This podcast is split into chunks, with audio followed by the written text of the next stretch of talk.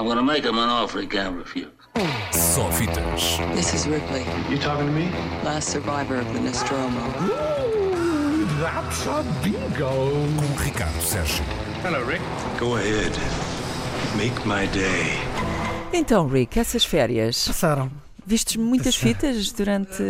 Not really. Dediquei mais às séries. Ah, é? Foi mais às séries. E há alguma coisa que te tivesse entusiasmado já agora? Catch 22, a série. Ah, eu Não- gosto mais do livro. filme dos anos 60. Eu também gosto muito do livro. Eu gosto mais do livro. Uh, não me lembro do filme dos anos 60. uh, não é bom, por acaso, vi, bastante fiel. Mas gosto muito da série. A série é muito, muito, muito engraçada. Ora bem, eu, eu hoje queria falar de regresso, até porque é de regressos que se tem falado nas últimas semanas. Ontem foi provavelmente o dia em que chegou a notícia do mês, de julho. A notícia da semana, sem dúvida. O regresso de Martin Scorsese com o tão esperado The Irishman. Já se sabia há dias que era o filme de encerramento, aliás, o filme de abertura, assim é que é, do New York Film Festival, o festival do amigo Robert De Niro.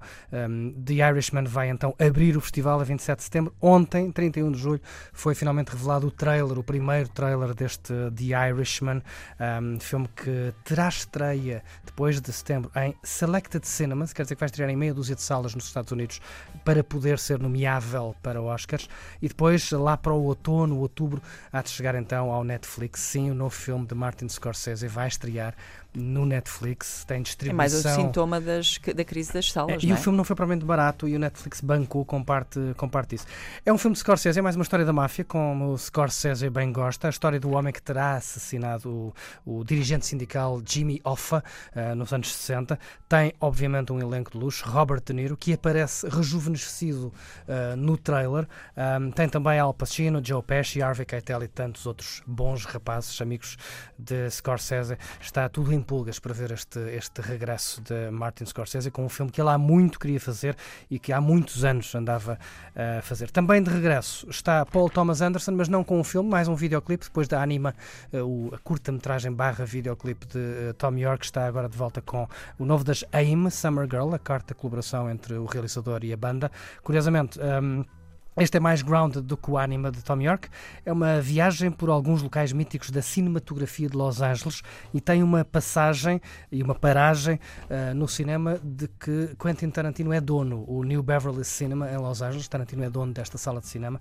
Paul Thomas Anderson e Tarantino são amigos e, portanto, parte do vídeo acontece nesse cinema. Tarantino também está de regresso, já que falamos dele. Tem aí Once Upon a Time in Hollywood. Estreou na semana passada nos Estados Unidos. Fez 40 milhões de dólares logo à partida. Abriram as portas 40 milhões de dólares. Uh, de qualquer maneira, entrou dinheiro e também entraram polémicas.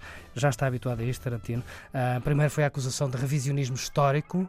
Uh, a história não tem nada a ver com o que se passou, dizem muitos. Agora, a família de Sharon Tate uh, acusa Tarantino de não respeitar a memória da, da, atriz que foi assassinada e cuja história está no centro deste novo filme.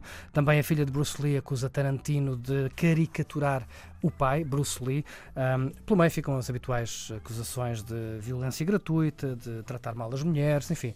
Tarantino está habituado a isso e nada disso impede os seus filmes de serem um, grandes sucessos. Finalmente, estreia hoje uh, o nono capítulo da série uh, Velocidade Furiosa, o primeiro spin-off, Hobbs and Shaw, com The Rock e Jason Statham. Uh, acho que os únicos atores carismáticos que a série alguma vez teve têm agora o seu próprio filme, portanto está prometido muito carisma, comédia de ação, sci-fi. Curioso vai ser daqui a duas semanas quando estrear também Tarantino. Vamos ter uma grande batalha entre dois nomes que costumam figurar uh, na lista de filmes mais vistos do ano, Tarantino versus Fast and Furious. Um, daqui a uns meses faremos contas a isto. I'm gonna make him an offer he can't refuse. Só fitas. This is Ripley, You talking to me? last survivor of the Nostromo. That's a bingo. Com Ricardo Sérgio. Hello, Rick. Go ahead. Make my day.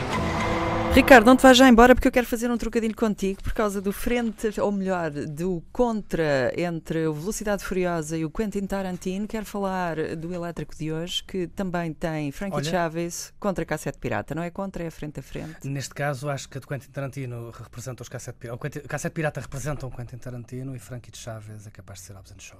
Ok. There's more Pelo tom de voz, se calhar. Rock. Obrigada, Ricardo Sérgio. Até para a semana. some